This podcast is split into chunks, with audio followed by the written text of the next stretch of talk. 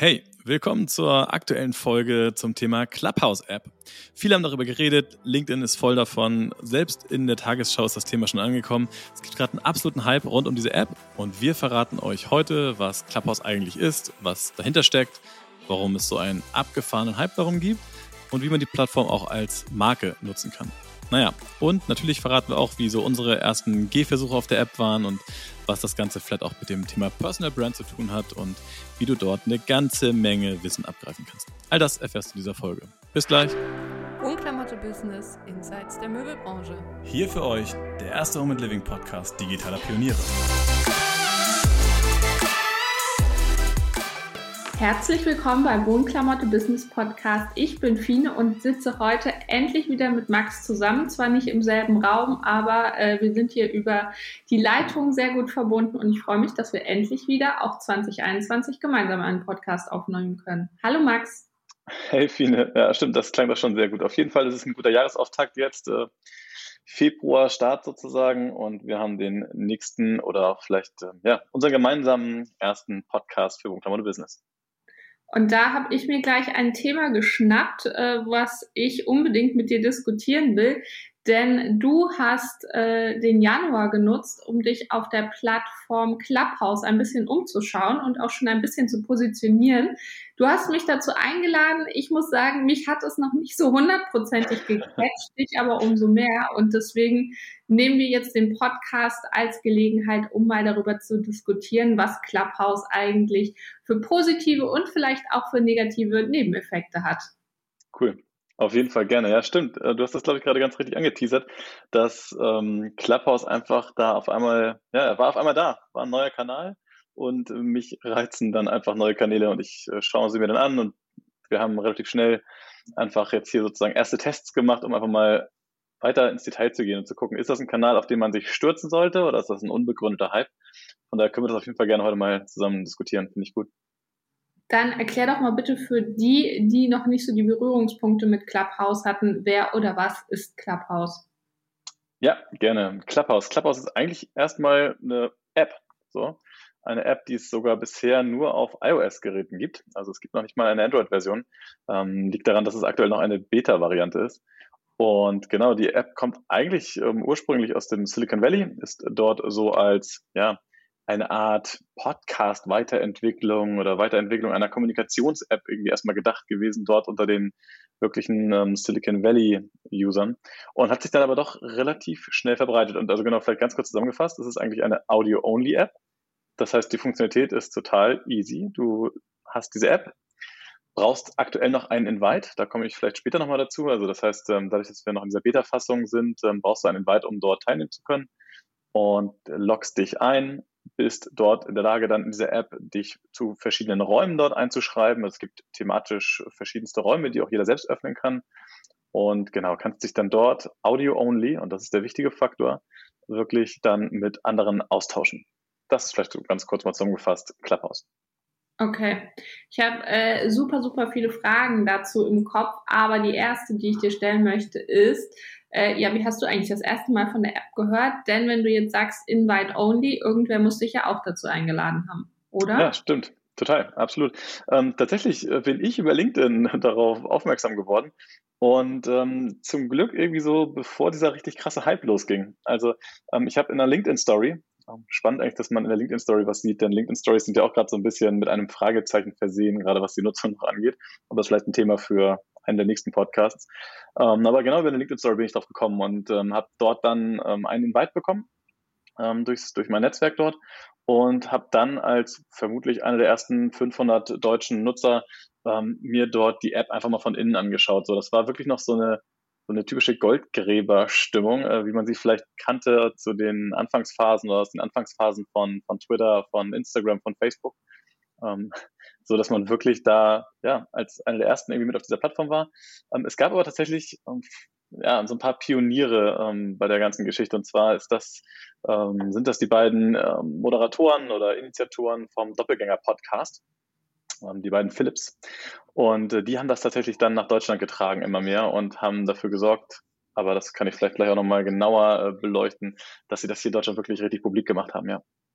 Ich finde das irgendwie echt spannend bei der App und muss auch sagen, das äh, würde ich der App auf jeden Fall sehr positiv zusprechen, ist dieser Netzwerkeffekt. Also wenn man jetzt ähm, eine neue App, gerade eine Social App auf den Markt bringt, ist es ja immer super schwierig, die zu etablieren, weil ja. wenn man alleine auf dieser App ist, ist ja eigentlich niemand anders da. Und ich finde, das haben die super clever gelöst, indem sie ein, einfach gesagt haben, okay, wir haben dieses Invite-Prinzip, das bringt eine gewisse Exklusivität mit sich. Aber auf der anderen Seite ist es ja dann auch so, dass du quasi, indem du diese zwei Invites hast, zwei Leute aus deinem Netzwerk einlädst, mit denen du ja auch Berührungspunkte hast. Das heißt, du hast im Prinzip schon zwei User auf der Plattform, mit denen du irgendwie interagieren würdest und die wiederum bringen ja auch wieder User mit, die ähm, ja letztendlich dann auch gleiche Interessen teilen und so hat man irgendwie dieses exponentielle Wachstum. Das finde ich mega clever gelöst, denn ähm, man erinnert sich ja immer noch gerne an äh, beispielsweise Google Plus. Die haben es nicht geschafft, die User einfach dorthin zu kriegen, weil man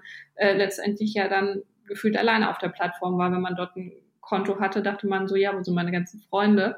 Dann gehe ich halt wieder doch zurück zu Facebook. Und ähm, ja, da muss ich sagen, finde ich, äh, hat die App auf jeden Fall schon mal am Anfang was richtig gemacht. Ja, total. Also ich glaube, das ist irgendwie ja wirklich ähm, ganz kurz nochmal so eingeworfen. Ja. Diese typische künstliche Verknappung einfach, ne? Also so wie wir es teilweise auch bei irgendwelchen Drops in, in, Shops auch sehen oder auch wenn große Marken irgendwie Kollektionen rausbringen, wo sie Verknappung ähm, letztendlich als Verkaufshebel nutzen und genauso hat das diese App hier auch gemacht. Und ich finde, wenn man am Anfang drüber nachdenkt, denkt man immer erstmal, oh Mann, die setzen sich ja selbst dort irgendwie eine kleine Schranke oder Barriere ein und ähm, wie soll denn da die kritische Menge eigentlich erzeugt werden? Aber genau das schafft halt Begehrlichkeit. Und diese Begehrlichkeit hat dazu geführt, dass die Leute wirklich am Anfang sogar diese Invites, von denen du gerade gesprochen hast, ey, du, man, man konnte die anfangs sogar über eBay Kleinanzeigen kaufen und über eBay sich ersteigern. Und Leute haben ihre Invites dann halt vielleicht teilweise nicht an ihr Netzwerk gegeben, sondern man konnte tatsächlich für 50, 100, 150 Euro beziehungsweise Dollar sich ein Invite kaufen, weil die Begehrlichkeit halt so groß war. Absolut. Und ist es so, dass wenn man aktiver dort ist, man nochmal zusätzliche Invites genau. kriegt? Das zumindest gelesen. Ja, genau, richtig, genau. Und das war auch ein Grund, ähm, wie wir das nachher ein bisschen skalieren konnten, indem wir einfach dann angefangen haben, uns äh, nicht nur umzuschauen und irgendwo teilzunehmen. Das heißt, man kann sich ja auch dort bei Clubhouse entscheiden, entweder eine defensive Rolle einzunehmen und einfach zu konsumieren, ähm, sich bestimmte Themengebiete anzuhören, Panel-Diskussionen anzuhören, oder aber du nimmst das Zepter in die Hand und eröffnest einfach eigene Events, eigene Räume, eigene Clubs. Und das haben wir gemacht. Und äh, genau, diese Aktivität, die wird dann sozusagen belohnt, indem du dann zusätzliche Invites bekommst, auch nachträglich. Vielleicht solltest du das nochmal konkreter erklären für die Leute, die jetzt selber noch nicht in der App waren. Welche Rollen kann man einnehmen und wie ist überhaupt so ein Profil aufgebaut? Also am besten anhand deines Profils mal erklären. Ja, ja, stimmt. Ähm, ich spreche darüber jetzt immer irgendwie schon so, als wenn alles klar sei, weil ähm, ich da wirklich viel Zeit in dieser App verbracht habe. Okay, also der Aufbau ist relativ einfach. Wie ich das vorhin schon gesagt habe, man ähm, öffnet einfach erstmal die App und hat dann eine lange Liste sozusagen an verschiedenen Räumen, zu denen man einfach ja, ein paar Infos hat, die dann im Titel stehen. So als Beispiel kann, kann dort vielleicht einfach ein Raum sein zum Thema Influencer Marketing oder zum Thema ähm, E-Commerce. So. Und teilweise sind es aber auch schon wirklich sehr, sehr tiefgehende Themen, wo es dann wirklich schon ganz konkret geht, um vielleicht ein Interview mit einer Person XY über Startup-Aufbau. So. Also, es gibt erstmal dort eine Übersicht an verschiedenen Räumen. So, und da kann man sich dann wirklich anschauen, zum einen, was läuft jetzt gerade aktuell oder was wird in einem Kalender angezeigt dann auch noch vielleicht im Laufe des Tages noch alles dort laufen. Und die Funktionalität ist so, dass man wirklich sich dort nicht lange anmelden muss oder sowas, sondern man kann einfach dort so einen Raum joinen. Das heißt, man klickt drauf, ist sofort drin, findet sich dann in der sogenannten Audience und kann einfach zuhören. Und per Klick kannst du auch genauso gut wieder rausgehen, wenn es dir nicht gefällt und joinst einfach den nächsten Raum. Das heißt, es ist wirklich eine sehr, ja, einfache, sehr einfaches Handling dort. Man kann sich sehr einfach dort hin und her navigieren und es ist jetzt nicht darauf ausgelegt, sich dort ähm, Stunden vorher schon damit zu beschäftigen, was höre ich mir wohl heute an, sondern es ist auch sehr okay. ad hoc einfach. Und wenn man jetzt ähm, Zuhörer ist, wie kann mhm. man aber auch selber quasi auf die Bühne kommen? Da gibt es ja auch so eine Funktion. Ja. Ich glaube, das ist auch einer der Gründe, warum Clubhouse dann, ähm, da werden wir vielleicht auch noch später ein bisschen detailliert drauf gucken, aber warum Clubhouse dann wirklich auch krasse Faszination ausgelöst hat, direkt von Anfang an, ist nämlich, dass du nicht nur einfach zurückgelehnt in der Audience bist, sondern du kannst auch aktiv daran teilnehmen an der Diskussion. Bedeutet, es gibt eigentlich, wenn du so einem Raum bist, drei Bereiche. Es gibt die Audience, da sind erstmal per se alle drin, die einfach in so einen Raum kommen. Das sind dann die Zuhörer. Es gibt den mittleren Bereich. In dem mittleren Bereich sitzen dann Leute oder werden Leute angezeigt, die schon irgendwie eine Connection haben, auch zu einem der Speaker. Also wenn du dort vielleicht befreundet bist mit dem Speaker, dann wirst du so etwas besser angezeigt in der Mitte. Und dann gibt es die Bühne. So, und auf der Bühne sitzen halt die, die diesen Raum eröffnet haben und halt auch Moderatoren oder Leute, die gerade Fragen stellen. Und das ist der spannende Punkt. Du kannst zu jeder Zeit, ähm, wenn die Moderatoren das zulassen, dort sozusagen deine, deine Hand raisen, deine Hand, Hand heben und sagen, hey, hier, ich habe eine Wortmeldung, ich habe eine Frage. Und das ist die Faszination von Clubhouse. Du kannst mit eigentlich einem Klick signalisieren, dass du irgendwie Interesse hast, an der Diskussion teilzunehmen. Und auf einmal stehst du auf der Bühne mit irgendwie Gründern, mit Leuten, die riesige Audiences haben. Ähm, es sind halt gerade auch jetzt in der Anfangsphase oft so Talks gewesen mit Frank Thelen, mit irgendwie Philipp Westermeier von OMR, mit halt wirklichen Branchenexperten. Und auf einmal sitzt du auf der Bühne oder stehst auf der Bühne, sitzt neben denen und kannst denen Fragen stellen und mit denen diskutieren. Ähm, das gibt, glaube ich, aktuell kein Medium, was so schnell diese Nahbarkeit aufbaut. Und ähm, ja, das ist, glaube ich, echt eine Faszination. Ähm, du, okay, jetzt habe ich zwei Fragen.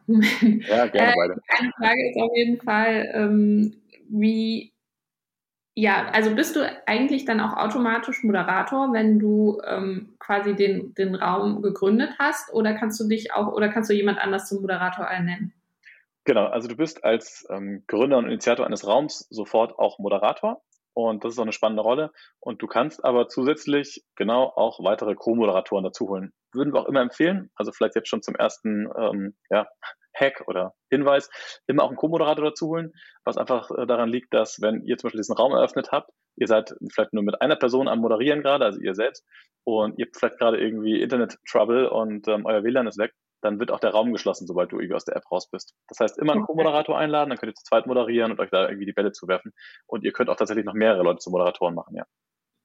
Ich ähm, frage mich jetzt ehrlich gesagt, also es gibt ja immer sehr viele Leute, die sehr positive Dinge dazu beizutragen haben, aber wenn ich jetzt auch so ein bisschen äh, das mal mit Instagram vergleiche oder mit Facebook, äh, da gibt es auch viele Leute, wo man denkt so, oh, spart euch doch mal eure Kommentare. Passiert das auch bei Clubhouse, dass da irgendwie dann so Beiträge von Leuten kommen, wo man sich so denkt, so, du willst doch einfach nur reden, aber hast eigentlich überhaupt keine Meinung oder hast eine sehr äh, spezielle Meinung. Ich weiß gar nicht, ob die hier vielleicht nicht deplatziert ist. Hast du sowas schon miterlebt? Absolut, ja.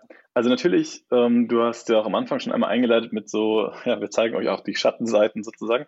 Also diese Debatten, dass man die dort ähm, total frei führen kann und ähm, ja, letztendlich sich dort jeder auch zu Wort melden kann, bedeutet ja auch, dass sich auch Menschen zu Wort melden, die vielleicht erstmal auch ja einen Pitch über sich selbst ähm, referieren und erstmal viel von sich selbst reden und dann irgendwie nach einer langen Zeit erstmal dann vielleicht zu einer eigentlichen Frage kommen. Also das mhm. ist so ein Hauptproblem, wobei man muss sagen, ähm, das war anfangs ein starkes Problem, weil die Leute diese Plattform dann nur für sich irgendwie genutzt haben. Mittlerweile sind ähm, zwei Effekte da. Der eine Effekt ist, dass die Moderatoren immer besser werden. Das heißt, Moderatoren mhm. dürfen auch einfach dazwischen gehen und sagen, hey, stop, es gibt eine No-Pitch-Policy, ähm, bitte halte dich daran, halte deine Frage knapp und dann bekommst du auch eine coole Antwort. Und das ist das eine. Und das andere ist auch, dass die, auch die Zuhörer, ähm, die sich jetzt auf die Bühne sozusagen holen lassen oder sich dort melden, dass die auch wirklich begriffen haben, okay, ähm, das soll hier einfach Mehrwert für jeden bieten und es bringt nichts, wenn ich jetzt hier ungefragt meinen Pitch runterratter oder so. Ähm, und ja, falls Leute trotzdem, also auch unabhängig vom Pitchen, irgendwie auch schwierige Meinungen haben, auch das gibt es. Ne? Also wenn es um das Thema Rassismus geht, irgendwie ein, irgendeine Art von, von Feindlichkeit ähm, und auch die Ausdrucksweise irgendwie zu ja, Wünschen übrig lässt, dann haben Moderatoren aber auch immer die Chance, auch solche Trolls sozusagen, ähm, solche Personen dann auch von der Bühne zu werfen oder auch zu muten, zu letztendlich ähm, ignorieren. Ja. Gibt es denn irgendwie auch eine Moderationsfunktion von der App selber, dass zum Beispiel gewissen Themenbereichen gar keine Bühne gegeben wird? Also ähm, ich meine, es könnte jetzt auch sein, dass sich, ähm, keine Ahnung, eine Gruppe frauenfeindlicher Menschen zusammentut und dort einfach ein Panel-Talk über genau dieses Thema hält. Können solche Räume dann von der App geschlossen werden oder finden die auch erstmal statt, wenn sich keiner dagegen aktiv ausspricht? Ähm, ja, also man muss ja sagen, es ist halt wirklich, wie gesagt, alles noch in der Beta-Phase. Das heißt mhm. also so diese ganzen Kontrollinstanzen und so weiter, die sind meines Erachtens jetzt noch nicht vollständig automatisiert oder so.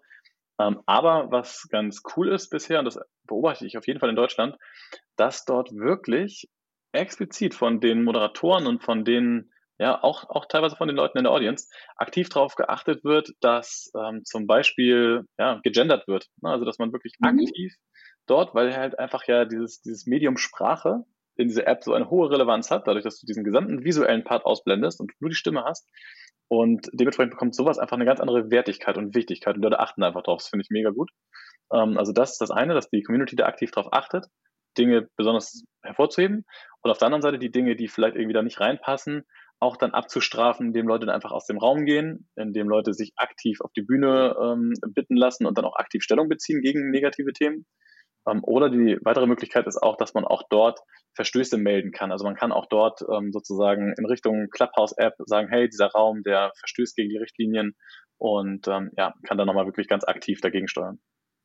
Was findest du denn persönlich angenehmer? Ähm, so richtige Panel-Talks, wo man von Anfang an weiß, okay, die fünf Personen werden mehr oder weniger das Gespräch führen? Oder findest du es irgendwie cooler, wenn vielleicht nur zwei ganz spontan zu einem Thema zusammenkommen und dann das Ganze eher eine Eigendynamik entwickeln kann? Ähm, ich glaube, beides. so, also ähm, es gibt, je nachdem, wie das Panel zusammengestellt ist, wirklich auch richtig gute Debatten mit einem festen Panel, einem festen Topic.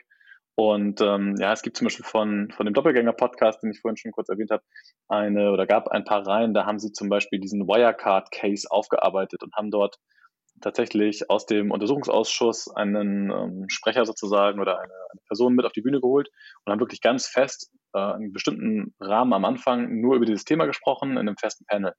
Dadurch hast du halt die Chance, dass das viel tiefer geht, als mhm. wenn Leute das immer wieder auch ähm, ja, in den Themen sehr oft springen, dadurch, dass sie diverse Fragen stellen. Ja. Und trotzdem zeigt sich eigentlich, dass die Kombination wichtig ist. Also am Anfang gerne in die Tiefe gehen und richtig auf einem Topic äh, bleiben und dann aber später auf jeden Fall nachher noch eine QA ähm, hinten dranhängen und wirklich dann in die Debatte oder in die Diskussion auch mit Zuhörern zu gehen, um das dann zu beleben auf jeden Fall. Ähm, und wie ist es eigentlich mit, sage ich mal, der zeitlichen Begrenzung? Sagt man von vornherein, der Raum besteht für 90 Minuten oder kann man das festlegen? Oder ist das einfach so eine Open-End-Geschichte und gibt es vielleicht auch äh, Räume, die seit, keine Ahnung, drei, vier Tagen existieren, wo Leute immer wieder rausgehen und neu reingehen? Ah, ja, das ähm, gibt zumindest gerade aktuell eine Entwicklung. Also auf der einen Seite gibt es kein Limit. Nicht, ähm, nicht zumindest äh, eins, von dem ich jetzt weiß. Das heißt, Räume können auch beliebig lang sein. So, und es gibt aktuell, muss man sagen, meistens so Talks, die irgendwie eine Stunde gehen oder vielleicht eineinhalb Stunden. Ganz am Anfang, als ich noch so ähm, auf diese, bei dieser Goldgräberstimmung sozusagen dabei war, muss man mhm. sagen, äh, haben auch die Moderatoren das noch nicht gut im Blick gehabt und es hatte die absolute Faszination, wenn du einen Raum eröffnet hast, und es gab ja noch nicht so viele Räume, dass auf einmal ein Raum, ich habe zum Beispiel einen aufgemacht ähm, zum Thema Unternehmenskommunikation, zusammen mit ähm, einem Kollegen hier von Adference. Und der Raum ist mega schnell voll geworden. Da sind irgendwie über 100 Leute dabei gewesen, in wenigen Minuten, die sich was zum Thema Unternehmenskommunikation mit uns irgendwie äh, zusammen anhören wollten und auch diskutieren wollten. Ähm, ich habe nachher noch äh, unsere Kollegin hier auch vom Wohnklammer The Business, Kim, irgendwie mit auf die Bühne geholt. Die hat nachher noch mit mir zusammen moderiert. Und ähm, das war wirklich ein, ein, richtig cooles Ding und du musst halt aufpassen oder musst es am Anfang auch aufpassen, dass du als Moderator aber irgendwann auch einen Cut setzt und die Leute wieder freigibst. Mhm. Weil wenn das mhm. Thema so bindet ähm, und jeder macht jetzt einen Raum, der hier irgendwie drei Stunden geht, dann lässt sich das einfach nicht in den Alltag einbinden. so. Ja. Und ähm, jetzt aktuell muss man sagen, achten die Moderatoren da sehr darauf, dass das eher so ein fester Slot ist von einer Stunde oder von anderthalb Stunden. Und okay. ja, vielleicht noch ganz kurz, ähm, Genau, es gibt noch ein paar andere ähm, Arten von Räumen. Äh, aktuell gibt es zum Beispiel so den Trend, es gibt sogenannte Vernetzungsräume. Da kannst du reingehen, die sind dann meinetwegen ja, zum Thema E-Commerce sozusagen, treffen sich dann da alle Leute und die vernetzen sich dann untereinander. Das sind so Räume, die bleiben auch tagelang bestehen. Ja. Okay. Das Absurdeste, was ich bis jetzt gehört habe, ist ein Raum der Stille, wo man dann ja. reingehen kann und keiner mehr was sagt. Warst du auch schon in so einem Raum oder äh, hättest du das absolut für schwachsinnig? Ähm, ja, ach, ist, glaube ich, der gleiche Ansatz wie auch bei diesem Vernetzungsraum. Ähm, natürlich ist es so, dass gerade zu, wenn es eine Plattform gibt, die da sehr frisch ist, dann versuchen Leute natürlich erstmal schnell Kontakte aufzubauen und sich eine gewisse Reichweite mhm. zu erarbeiten sozusagen. Und genau dafür sind die Dinge da. Ähm, ich glaube, Raum der Stille macht jetzt da in dem, ja, in dem Beispiel nicht so richtig viel Sinn, aber so ein Vernetzungsraum kann schon Sinn machen, denn du bekommst immer dann eine Notification in der App, wenn jemand aus deinem Netzwerk vielleicht einen coolen Raum gerade joint oder mhm. gerade dort auf einer bestimmten Bühne ist. Und das ist natürlich okay. schon spannend. Wenn du dir zum Beispiel im Bereich E-Commerce meinetwegen, vielleicht sogar im Home and Living, äh, dort ein Netzwerk aufbaust, dann hast du halt den totalen Vorteil, dass du erinnert wirst, wenn Leute dort auf die Bühne gehen. Jetzt wird hier gerade gebohrt. Hörst du das? Ja, bei dir wird gebohrt. Ähm, wir äh, sind draußen, wo gerade irgendwie Leute die Bäume fällen. Also ich hoffe auch, also ich höre da, das Bohren bei dir und ich hoffe, dass ähm, mein Mikro hier die ganzen Segen nicht mit einfängt. Alles klar, gut, machen wir weiter. Ähm, Stichwort Promi-Faktor. Du hast es vorhin schon mal kurz erwähnt. Ich ähm, habe einfach von vielen gelesen, zum Beispiel Thomas Gottschalk war so eine Person, die da ja. immer direkt angepriesen wurde.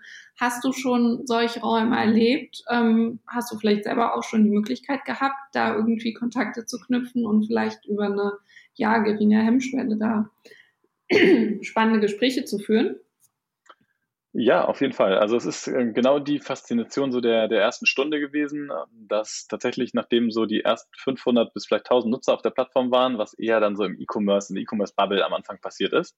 Mhm. So, also durch diesen Doppelgänger-Podcast, ähm, die haben das so getriggert am Anfang, die haben dort eine, eine Gruppe sozusagen aufgemacht, indem man dann diese Invites immer gegenseitig sozusagen, konntest einen Invite bekommen, hast diese zwei anderen Invites wieder in diese Gruppe gegeben von dem Doppelgänger-Podcast-Jungs und so war es dann möglich, dass irgendwie User, Userinnen ähm, letztendlich sich dort so ein Invite, ähm, an so einen Invite kommen konnten. Mhm. Und ähm, aber als es dann nachher wirklich ein bisschen größer noch wurde und irgendwie vielleicht 1500, 2000, 3000 Leute dann irgendwann auf der Plattform waren, ähm, hast du gesehen, dass so Leute wie zum Beispiel Paul Ripke mit am Start waren, dass genau, du hast gerade schon Thomas Gottschalk genannt, das war so einer der ersten großen Räume tatsächlich, der dann auch äh, komplett voll war. Also Räume aktuell können nur bis circa 5000 Personen äh, fassen.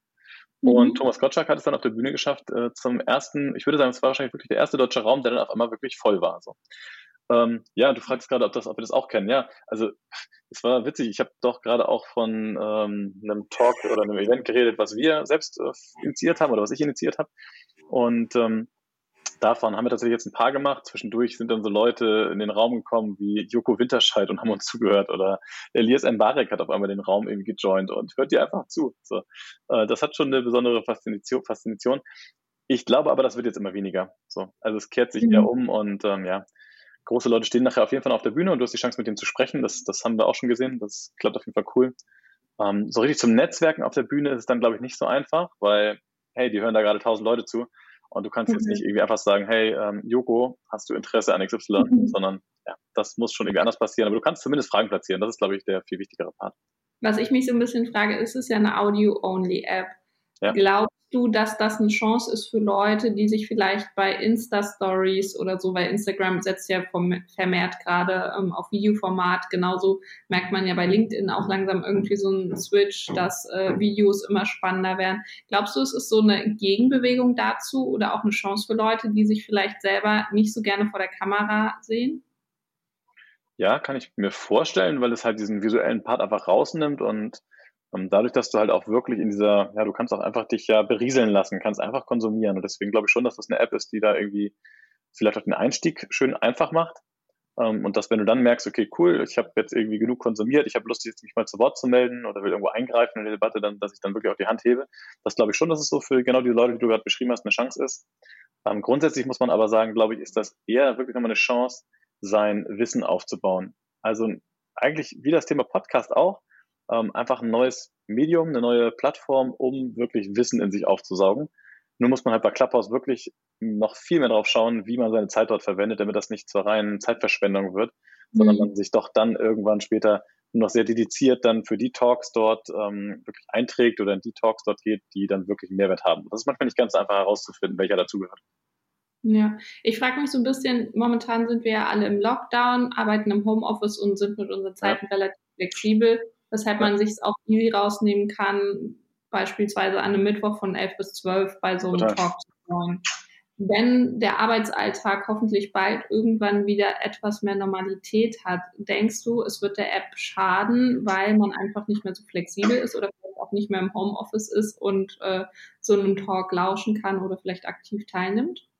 Ja, also da gibt es verschiedene Perspektiven. Also zum einen glaube ich, ist es schon so, dass dieser Hype, den es gerade gibt, der wird natürlich ein Stück weit abflachen. Das sehen wir auch drüben in Amerika, dass das der Fall gewesen ist. Also in Amerika muss man sagen, das habe ich am Anfang vielleicht gar nicht erwähnt, dass es die App eigentlich auch erst seit noch nicht mal einem Jahr gibt. Ne? Also so irgendwie März, April, Mai waren so die Anfangsmonate von Clubhouse letzten Jahres. Und man sieht auch dort schon, dass auch da der Hype ein Stück weit abnimmt so, und das dann irgendwie in einen Alltag integriert wird. Und genau das sehen wir jetzt hier auch. Das heißt, es schadet jetzt nicht explizit. Also die Leute nutzen es auch trotzdem weiterhin die Zeiten verlagern sich ein Stück weit. Also es gibt viele Events in der Mittagszeit, es gibt ähm, viele gute Events, zum Beispiel den Breakfast Club äh, von, von einigen Freunden auch, äh, den es dann jeden Morgen wirklich tatsächlich als Routine gibt. Also da lohnt es sich mal mhm. reinzuhören. Ähm, oder halt auch wirklich Abends-Events, ne? Also äh, dass man dann wirklich so nach Feierabend, ab 17 Uhr gibt es viele Events, die dann wirklich auch sehr thematisch ähm, tiefgehend sind. Also von daher, verlagert sich ein bisschen, es ist jetzt nicht mehr den ganzen Tag irgendwie immer gleich viel los. Aber ja, langfristig muss man, vielleicht das als letzten Satz noch dazu, natürlich auch bedenken, dass Corona gerade und Homeoffice, wie du es gerade gesagt hast, sind natürlich absolute Katalysatoren. Also das, das hat es natürlich auch katapultiert. So, weil wann hast du sonst so den Tag über auch mal Zeit gehabt, einfach mal zwischendurch dich eine halbe Stunde rauszuziehen? Das kannst du jetzt im Homeoffice vielleicht mal machen. War vorher im Office ein bisschen schwieriger. Ähm, von daher glaube ich, dass das passt jetzt gerade gut in die Zeit. Ähm, vielleicht auch gerade deshalb, weil man immer weniger Kontakte jetzt hat, durch den Lockdown einfach das Ganze noch mehr eingeschränkt ist. Und die Leute haben sich einfach danach gesehnt, sich auszutauschen und Clubhouse bietet jetzt diese Möglichkeit, sich dann nochmal ganz anders auszutauschen, auch über den eigenen Freundeskreis und Kollegenkreis hinaus. Mhm. Bevor ich jetzt zum äh, Thema Marken komme und wie man sich dort äh, vielleicht gut platzieren könnte, ja. ist noch eine Frage, die eigentlich im Zusammenhang mit Clubhouse immer wieder auftaucht, der Datenschutz. Man gibt ja, wenn man ähm, quasi Kontakte teilen möchte, beziehungsweise nein, seine Invites teilen möchte, ähm, die persönlichen Kontakte frei an die App. Angeblich werden die nur für einen kurzen Moment gespeichert, aber allein dieses Freigeben ist ja für viele eine Hemmschwelle und man fragt sich, was mit den Kontakten passiert. Wie siehst du Total. das? Also du hast absolut ja auch kritisch. Ja. freigegeben. Ja. ja, absolut kritisch. Also ähm, das ist natürlich ein zweischneidiges Schwert. Also auf der einen Seite finde ich es cool, dass so eine App einfach vorprescht und irgendwie in der Beta-Phase es schon schafft, so einen Hype zu erzeugen und wirklich so eine neue Plattform irgendwie auch eine ganz andere Möglichkeit der Kommunikation jetzt hier so irgendwie, ähm, dass sie das schaffen, sowas zu beleben. Und auf der anderen mhm. Seite muss man sagen, sind die Dinge ähm, aus dem Silicon Valley natürlich oftmals auch gerade in der Beta-Phase weder DSGVO-konform, noch halten sie sich an irgendwelche ja, datenschutzrechtlichen Grundlagen, die wir eigentlich in Deutschland ja irgendwo uns jetzt einfach gelegt haben, auch durch die, durch die strengen ähm, Regularien aus der EU. So, und ähm, dementsprechend ist, muss man sagen, in der Beta-Phase ist es so, da, das ist wirklich noch Kraut und Rüben bei der App. Mhm, gerade das Thema, was du gerade meintest mit diesen Kontakten. Also, das wäre wahrscheinlich eine Empfehlung von uns, wenn überhaupt jemand das businessseitig nutzen sollte, was man vielleicht schon mal irgendwie auch kritisch sich anschauen sollte vorher, dann ähm, würde man wahrscheinlich empfehlen, dass man diese Invites nicht weitergibt. Also dass man einfach sagt, hey, nein, kein Zugriff auf mein Kontaktbuch. Mhm. Nicht, dass ich meine ganzen Business-Kontakte dort irgendwie in Richtung Silicon Valley puste. Ähm, das wäre mhm. vielleicht so ein Hinweis. Aber ja, muss jeder, glaube ich, wahrscheinlich selbst für sich entscheiden. Ähm, es gibt auch tatsächlich schon von den Datenschützern in Deutschland ähm, eine Abmahnung in Richtung Clubhouse. Ähm, eine, eine relativ große Abmahnung, ähm, genau deshalb, weil es halt einfach Datensätze sind, die dort gespeichert werden, die dort irgendwo ähm, ja, in die Cloud äh, gespeichert werden. Keiner kann so richtig sagen, wann wird was gelöscht, wann wird was gespeichert. Und zum jetzigen Zeitpunkt muss man sagen, ist das intransparent und birgt schon noch irgendwie eine Gefahr. Und deswegen ist es auch so, dass wir uns das anfangs auch tatsächlich einfach erstmal privat angeschaut haben. Ne? Also wir sind da privat unterwegs in dem Sinne. Und ähm, es sieht jetzt aber so aus, als wenn immer mehr Marken da auch tatsächlich wirklich richtig ja, kommerziell reingehen würden. Wie haben denn Marken eine Chance, dich dort zu präsentieren? Du hast ja schon gesagt, dass diese No-Pitch- äh, Mentalität ja. da irgendwie herrscht. Klar gibt es Marken, da braucht man nicht mehr viel pitchen oder erklären. Ähm, zum Beispiel Westwing, habe ich gehört, ähm, tritt da jetzt vermehrt genau. bei Clubhouse auf und versucht sich dort zu positionieren. Wie machen Marken das und worin siehst du da irgendwie eine Chance für Marken, da frühzeitig einzusteigen? Genau, also im ersten Schritt wurde es wirklich eher von Persönlichkeiten genutzt. Also um dem ja, Personal Brand letztendlich nochmal irgendwie ein bisschen mehr Reichweite zu geben. Und jetzt mittlerweile siehst du es genau, wie du sagst, dass da mehr Marken raufkommen auf die Plattform. Das sind ein paar Pioniere sozusagen, die wahrscheinlich die Snogs, ähm, gerade auf LinkedIn, wer sich auf LinkedIn oder wer auf LinkedIn unterwegs ist, sieht das wahrscheinlich sehr häufig, dass dort ähm, gute Charaktere von Snogs einfach immer wieder irgendwo ähm, ja die Chance nutzen, dort ihre Reichweite zu vergrößern. Und das war auch genauso auf Clubhouse der Fall. Ähm, sehr vorbildlich, weil sie sehr früh schon angefangen haben, eigene Talks zu initiieren, und dann auch ihr Wissen geteilt haben und so weiter. Ähm, das ist also wirklich die erste Möglichkeit, eigene Räume aufbauen. Du gehst dann sozusagen über den Weg, dass du einfach sagst, okay, ich habe vielleicht Wissen zu dem Thema XY, ich baue ein eigenes Event oder einen eigenen Raum auf und dort lasse ich andere von meinem Wissen profitieren, ähnlich wie wir das hier im Podcast machen. Das ist auf jeden Fall eine Sache. Und dann ist der Raum vielleicht gebrandet. Ähm, oder vielleicht ist es auch sogar so, dass der Gründer oder die Gründerin irgendwie sowieso schon so viel Reichweite bringt, dass du das jetzt gar nicht oder auch Bekanntheit mitbringt, dass du das gar nicht branden musst. Ne? So. Also wenn Frank Thelen irgendwo reingeht, dann, dann ist klar, was, was da alles dahinter steckt. Oder mhm. wenn irgendwie Philipp Westermeier da reingeht, dann musst du nicht sagen, dass das zu OMR gehört, sondern das, das ist dann einfach Branding, was automatisch passiert. Ähm, also das ist das eine. Das zweite ist, dass wirklich aktiv sich jetzt Marken auch ja, auf die Bühne holen lassen. Also das, ähm, zum Beispiel, ich habe vorhin mal den Breakfast Club genannt ähm, und da ist es zum Beispiel jetzt gerade vor kurzem so gewesen, dass die einfach aktiv dann Orion dabei hatten und mhm. dort auch eine wirklich coole, ähm, ja, coole, coole Mitarbeiterin, ähm, wahrscheinlich aus dem Management, die dort ähm, ja einfach Wissen geteilt hat, wie Orion mit bestimmten Themen umgeht und wie sie dort sozusagen E-Commerce aufbauen und so weiter. Und dann ist es natürlich auch sofort gebrandet. Ne? Dann hast du das Thema sogar, weil es geht die ganze Zeit um dein Unternehmen. Das ist nicht dein mhm. eigenes Event, sondern du nutzt ein Event, was es schon gibt. Und dann werden vielleicht eher interviewmäßig Fragen an dich gestellt. So, das kannst du auf jeden Fall auch machen. Es gibt noch ein paar weitere Möglichkeiten, aber ich glaube, das ist erstmal so die, sind die ersten ja, beiden großen quasi so die Form, wie man auch als Influencer dort auftreten kann. Du bist quasi jemand, der dafür bekannt ist, äh, coole Räume zu eröffnen und coole Gäste dabei zu haben. Und ähm, du lädst dann Marken ein, von denen du vielleicht dann auch eine Provision bekommst, dafür, ja. dass sie dort äh, zu Wort kommen. Absolut, ja, ist absolut ein Weg. Ja. Ähm, also so ähnlich ist es auch jetzt beim, beim Breakfast Club. Also ich Mhm. Unabhängig davon, ob es bezahlt ist oder ob das einfach so, ein, so, ein, eine coole Kooperation ist, die einfach eine Win-Win-Situation bietet. Ähm, bei den Jungs ist es so, bei den Jungs und Mädels äh, muss ich sagen, sind natürlich äh, zum Glück äh, sind sie sehr divers aufgestellt. Ähm, das sieht man übrigens auf vielen, auf vielen Bühnen zum Glück. Ähm, da ist es zum Beispiel so, dass die dort einfach ja beide davon profitieren, wenn sie coole Marken dazu holen, weil Marken einfach auch oftmals was zu erzählen haben. So. Und dementsprechend profitieren beide davon. Und es wird sicherlich auch dahin gehen, dass du, wenn du selbst immer wieder coole Räume aufbaust und dort schon eine große Audience hast, du aktiv sagen kannst, hey, Mark XY, ähm, zahl mir 500 Euro, dafür kriegst du hier irgendwie einen Auftritt von 30 Minuten oder so. Und dann, ja, letztendlich da auch das ein Stück weit monetarisieren kannst. Okay, und würdest du jetzt auch noch einen anderen Weg sehen äh, zur Monetarisierung oder denkst du, das ist jetzt erstmal Status quo, alles andere muss sich erst entwickeln? Ja, Thema Monetarisierung. Da habe ich tatsächlich vorgestern äh, mit Carolina, ähm, kennt ihr vielleicht auch von äh, den LinkedIn, aus dem LinkedIn-Netzwerk von EchoBot oder EchoBot, ähm, einen Talk zugehalten zum Thema Monetarisierung. Also, aktuell gibt es noch keine offizielle Art von Monetarisierung, die Klappers anbietet. Aber sie haben schon angekündigt, dass es dort verschiedene Modelle gibt. Ähm, ich glaube, es führt jetzt ein bisschen zu weit, wenn ich die jetzt alle einmal durchgehe, aber ähm, es wird so Systeme geben, wie zum Beispiel so ein Tipping-System, dass du zum Beispiel Trinkgeld geben kannst. Das mhm. kennen wir auch durchaus durch andere Apps, von anderen Apps oder anderen ähm, Plattformanbietern. Ähm, auch Systeme wie Twitch oder auch bei Instagram Live kannst du das ja bei einigen machen, dass du zum Beispiel einen fixen Betrag einfach spendest oder einen variablen Betrag spendest. Und das wird es geben. Ähm, und es gibt noch verschiedene andere Möglichkeiten, die auch außerhalb von Clubhouse funktionieren könnten.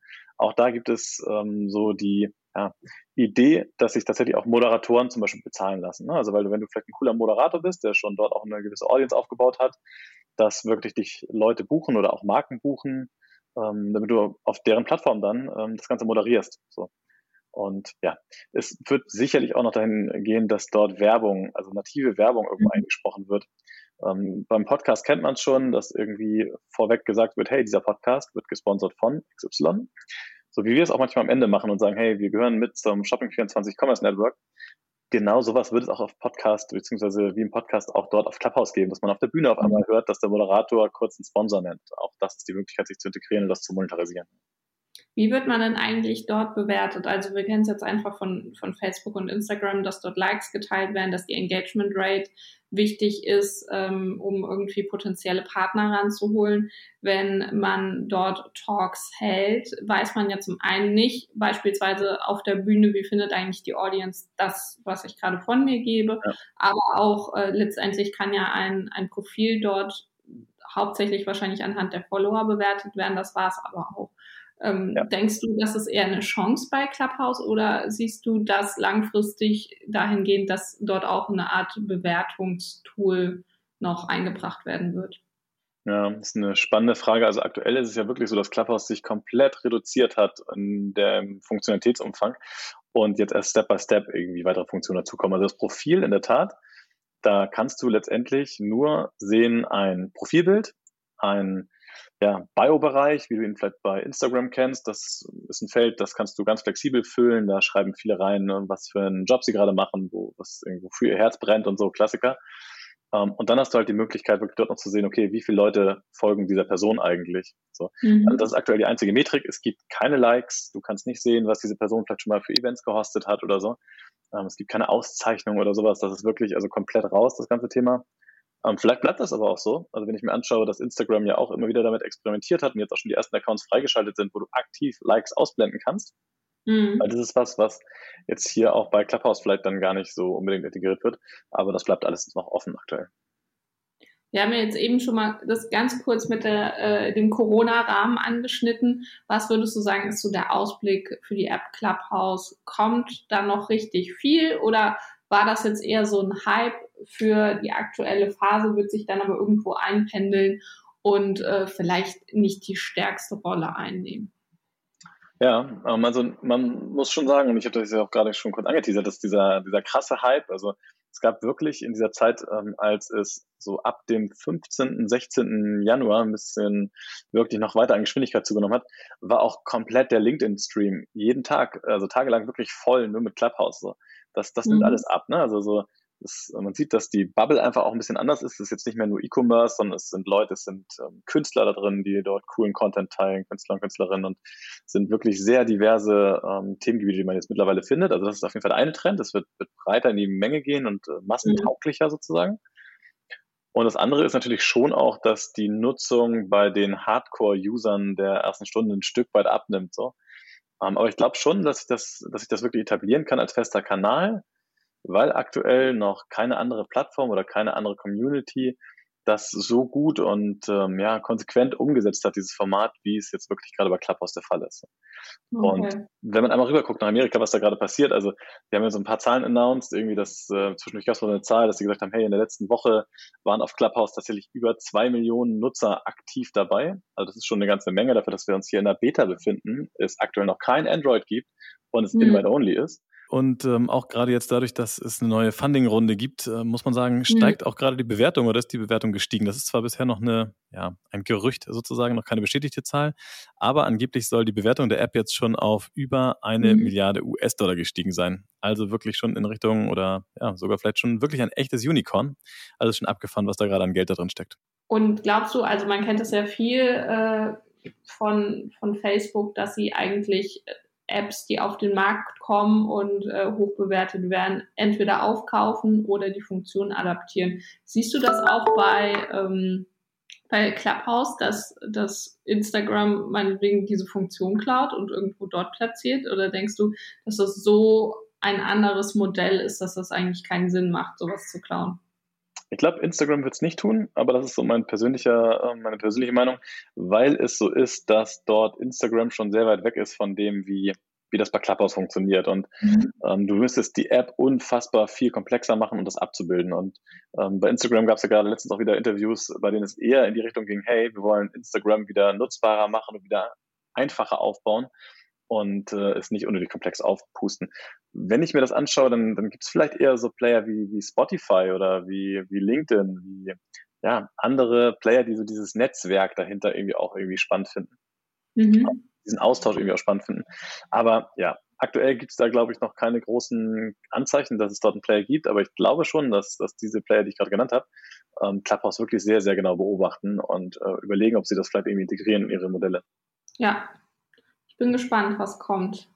Ich danke dir auf jeden Fall, äh, dass du mir hier ein bisschen mehr Insights verraten hast. Und ähm, ich werde mich jetzt doch mal vielleicht etwas intensiver mit der App auseinandersetzen. Ich muss ja sagen, ich habe sie am Anfang sehr abgelehnt, weil ich einfach so war, boah, nee, nicht noch so eine Sache. Ähm, man verbringt schon so viel Zeit auf Instagram, LinkedIn, äh, kürzlich ja auch irgendwie TikTok und ähm, man hat ja auch schon Podcasts fest in seinen Alltag integriert, die man äh, mehr oder weniger wöchentlich hört. Deswegen war mir das zu viel, aber ich werde es mir jetzt auf jeden Fall noch mal ein bisschen genauer angucken, auch mit dem Hintergrundwissen. Und ähm, ja, ich freue mich eigentlich drauf, die Entwicklung da beobachten zu können.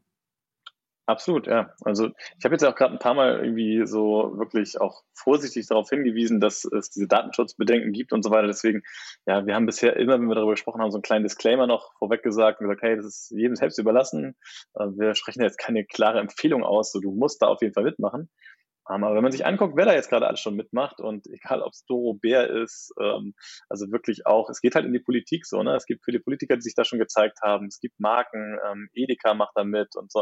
Also es gibt schon viele, die sich da jetzt gerade so aus der, aus der Deckung wagen und das einfach ausprobieren. Und ich glaube tatsächlich, dass es schon auf jeden Fall nicht schlecht ist, wenn man einfach mal reingeschaut hat, um das auch selbst einfach zu bewerten und zu überlegen, okay, kann ich das irgendwie nutzen? Kann ich vielleicht für mich einfach dort Wissen rausziehen? Also ist das vielleicht einfach nur ein neuer Kanal neben Podcast? Oder will ich das vielleicht doch irgendwie auch für mein Business nutzen? So, fürs Business mhm. ist es sicherlich noch gar nicht so einfach. Da muss man schon eine coole Idee haben ähm, und auch irgendwie wirklich äh, ja, sich trauen, so, gegen diese ganzen Bedenken. Ähm, aber ja, für einen persönlich auf jeden Fall kann es einen echten Mehrwert darstellen, wenn du wirklich das nutzt, um ja, dein Wissen aufzubauen, Netzwerk aufzubauen und deine Personal Brand vielleicht irgendwo ein Stück weit auch zu pushen, wenn du das als dein Ziel hast. So. Okay, das hast du auf jeden Fall nochmal sehr, sehr gut zusammengefasst. Ich fände es eigentlich ganz cool, wenn äh, die Leute, die uns jetzt hier gerade zugehört haben, vielleicht auch nochmal ihre Meinung und Erfahrungen dazu teilen. Wir ähm, ja, bespielen das Ganze ja aber auch auf jeden Fall über LinkedIn. Das heißt, ihr könnt uns vielleicht bei LinkedIn Kommentare hinterlassen oder gebt einfach eine Bewertung, teilt vielleicht auch den Podcast mit anderen, die ähm, vielleicht auch sich für die App interessieren könnten. Wir freuen uns auf jeden Fall immer über Feedback, denn ähm, davon lebt ja auch unser Podcast hier. Max, ich äh, danke dir auf jeden Fall für den Podcast und äh, deine Insights. Ich würde sagen, wir hören uns bald wieder mit äh, spannenden Themen aus dem Möbelmarkt. Das hört sich gut an, auf jeden Fall. Vielleicht ist das auf jeden Fall ein guter Anknüpfungspunkt, um mal weitere Kanäle sich anzugucken und gerade darauf zu überprüfen, was wir im Home- and Living-Bereich damit machen. Denn tatsächlich, ich glaube, du hast Westwing gerade genannt mit Clubhouse.